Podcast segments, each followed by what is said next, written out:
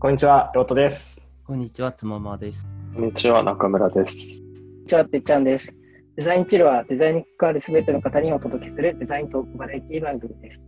えー毎月1名のゲストデザイナーをお呼びし、その方の過去、現在、未来についてお話をしていきます。ということで、えー今回は3回目となる、えーデザイナー兼 YouTuber の、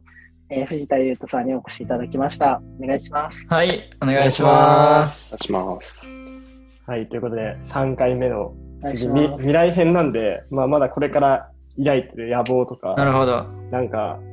やりたいこととか、何でもいいんですけど、その野望とか大きいことじゃなくても全然よくてはいはい。なんかどういうこと考えて、この5年、10年やって、次行こうと思ってるのかな、みたいなのを聞いてたらなって思います。はい、お願いしなんでます。割と喋っていただくことが多いかなってな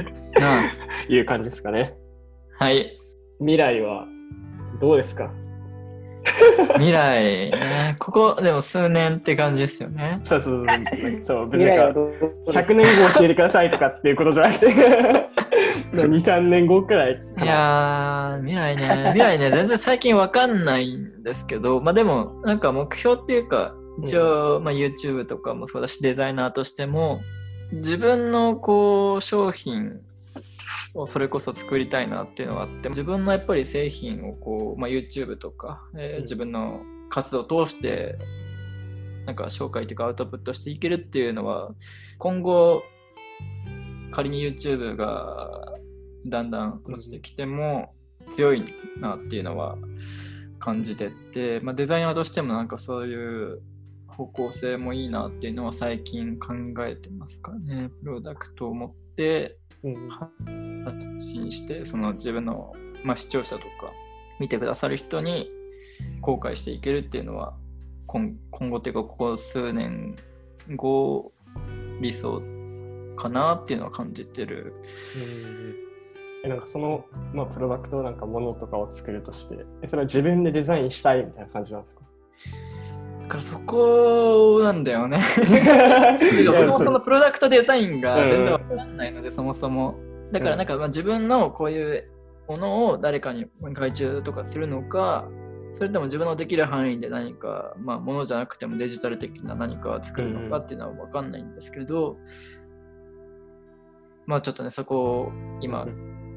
悩んでるっていうか、どうしようかなっていう、まあでもやりたいなっていうのはあるんで、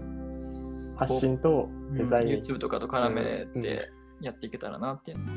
は確かに。えそれで言うとなんか結構前にあの壁紙 iPhone の壁紙を壁紙あカレンダーの壁紙をこう、はい結構いろんなところで見たなって思ってるんですけど。確かに。それ結構なんかものではないけどデザインとこう発信でこう融合した感じあるなって今聞いてて思ったそうですね。あれも今、何こ顧客が7000人くらい今、いや、そうなんですよ。あの、し多分この中でも知らない人いるかもしれないですけど、なんなん1月とか2月とかわかんないけど。2月かな、始めたのね。2なん月か3月か。あの、ニュー、なんだっけ、ニューモ、キューフィズム。そうニューモーフィズムを合。わせて、あ、これ壁紙いいじゃんって思って、そうそうそうそうですよ。ちょっと無料で公開したところ、すごいなんか反応があったので、あじゃあ毎月やるかってことで。え、あれはサブスクなんですか？そう、一応今ね、100円で毎月売ってるんですけど、ちょっとストアーズの機能がね、うん。あんまりこうバグバグが多いので、ほうほうほあのーちょっとね、他のサブスクっぽいのに移行できないかなって今悩んでるんですけど、これが毎月割と何百人かが定期的に買ってくださるので、これはなんか、これでまた今後、もうちょっとね、拡大していきたいなって思うんですけど、そうですね。う。うんうんこの辺はでも、今やってる、え続けてるうん。壁紙ユーザーめっちゃいますね。うん、定期的にやっぱりあの今買ってくださってる人は繰り返し使ってくれるので、でも今毎月、なんだろう、あの新規での人はちょっと少なくなってきたんですけど、うんだからその辺なんかもうちょっとだから今後拡大というかか考えていかなきゃなっていうのは思うんですけど、そういった感じで今後今後っていうかここ数年後くらいは何か作れたらなっていうのは最近考えてますかね。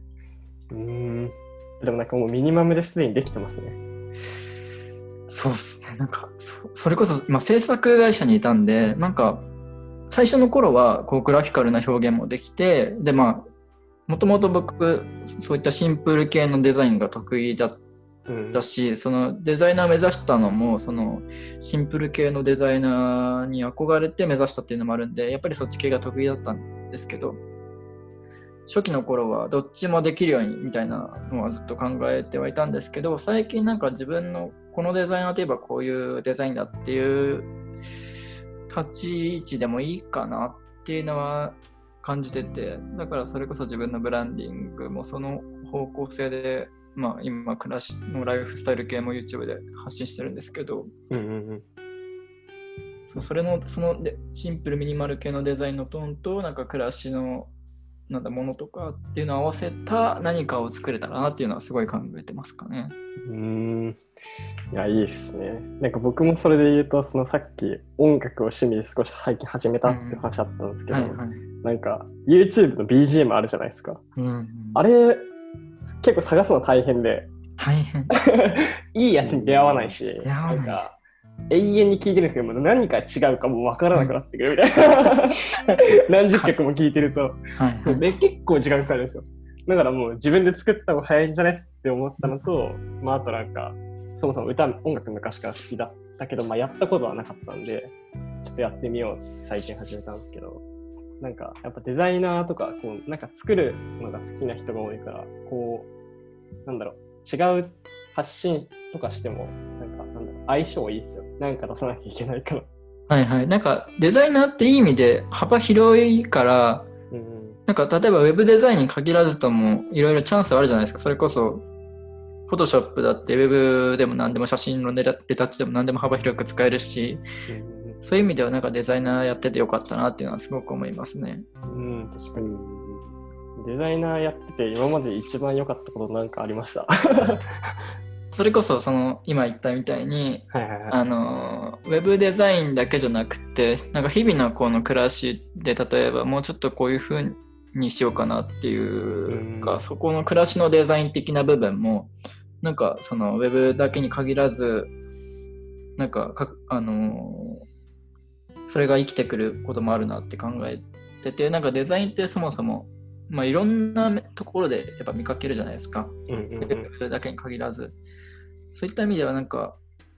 今後、こう、いろいろ僕、趣味変わりやすいんで、やりたいことも変わるので、なんか今後いろいろやっていく中で、なんか自分でこれ作れるのかなって考えることができるようになったっていうのは、なんかすごく良かったな、やってて良かったなっていうのはありますかね。今までだと全然イメージつかなかったものが、あ、これ自分でもできそうって思えるようになってきたっていうのが、いや、それめっちゃ共感かもしれない。はい音楽、その、パソコンで打ち込みでやってるんですけど、僕楽器買ったことあるんですよ。中学、高校くらいの時かな。はいはい。でも、経緯痛すぎてやめたんですよ。ギター買ったんですけど。そうでも、パソコンだと、こう、常に、まあ、ほぼ24時間じゃねえな、12時間くらいか、いじってるから、デザイナー、デザインしたりとか、なんかしたり。だから、すごい参入障壁が低かったんですよね。確かにそれはあるかも。パソコンに対して、こう、苦手意識じゃないけど、親しみがあるから、逆に。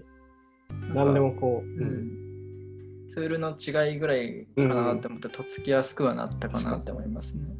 それめちゃめちゃいい話かもしれない。だから、さっきからなんか言ってるけど、発信したいデザイナーとかは、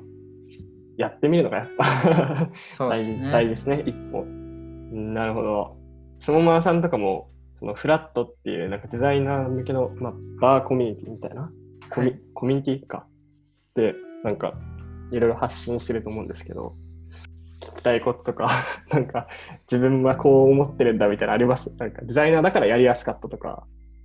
あー。あ、でも確かに、そうね、なんか自分はあれなんですよ、そのなんか物作るデザイナーっていうよりは、なんか仕組み作るデザイナーの方が、ん。まあ、メメインの仕事なんですけど、うんまあ、やっぱいろんなことに応用できるのはまあ便利だと思ってて、まあ、なんか問題とかがあって、まあ、これはどうしたら解決できるんだろうとか、困ってる人がいて、どういうふうにしたらみんな喜ぶだろうみたいなものを割とこうプランから作れて、そこから実際にじゃあ作っものを作ろうかとかまでいけるからいいなっていうのはあったかな。まあそのフラットも、まあそういう背景があってできた場でもあって、やっぱなんか、そうね、いやいろいろ話聞いてて、なんか僕も何年後やりたいなと思ってるのが、まあ一個あって、まあ後で話そうかじゃあ、それは。じゃあ、それは次のスピンオフ会で聞けるんですか？すごい共感でしかなくて。もえ、じゃあもうこのまま行っちゃっていいんじゃないですか？いやなんかやっぱり自分のサービスとか、まあうん。一応俺はサービスっていうの持ってるんだけど、まあなんかいろいろ本当にやりたいものなんだろうっていうのを今聞きながら考えてた時に、今本当にやりたいことできてないなって思ってるのと、まあ一番初めの話聞いた時に、まあなんかそこから俺、まあすごい恥ずかしい、なんかすげえ今モチベーション上がってて、まあいろいろこう調べながらこう聞いちゃったりしてて、うん。もっとやらないとなと思いつつ、ちょっと YouTube もチャレンジしたいなと思いながら、で一応ね、考えてたの。あのちゃんとね、機材も買ったの、実はちゃんと。じわじわ揃えてましたよね、つもまさ YouTube の機材。実は俺も知ってるんですほぼ毎週喋ってるから。じわじわあの揃えつつ、あ、こういうね、マイクとかも、でマイク、とまあ、カメラとかもあるんで、で今ちょっと、ね、テスト的にあの自分のサービス使って、プロトでこうライブ配信とか収録とかもやってるから、どんどんどんどんこれを自分用にシフトしていけばなとそのモチベーションがすごい上がっていました。もうじゃあ、YouTuber つもまも、噛んだ、つもまも、それぞれ近いんじゃないかとそうだいう感じですか。いや、楽しみです、ね。俺の回になっちゃったよね。確かに、最後乗っ取ってきたみたいな。確かにな。なんか、この回では、まあ、将来やりたいこととか、まあ、あと、まあ、多分一貫してこの会話回で喋ってることは、なんかうんデザイナーと発信者の二足のわらじって意外と親和さに近いし、やってみようぜみたいな 感じかなと思ったんですけど。はい。ということで、えっ、と、今日までか、えー3週間、えっ、と、デザイナーと YouTuber をやられてる藤田優斗さんにお越しいただいて、いろいろ聞いてきましたが、また次回、来週もですね、もうちょっと、なんだ、ラフな、さらにラフな、もう質問大会兼みたいなあの回がありますので、ぜひあのそちらも聞いていただければなと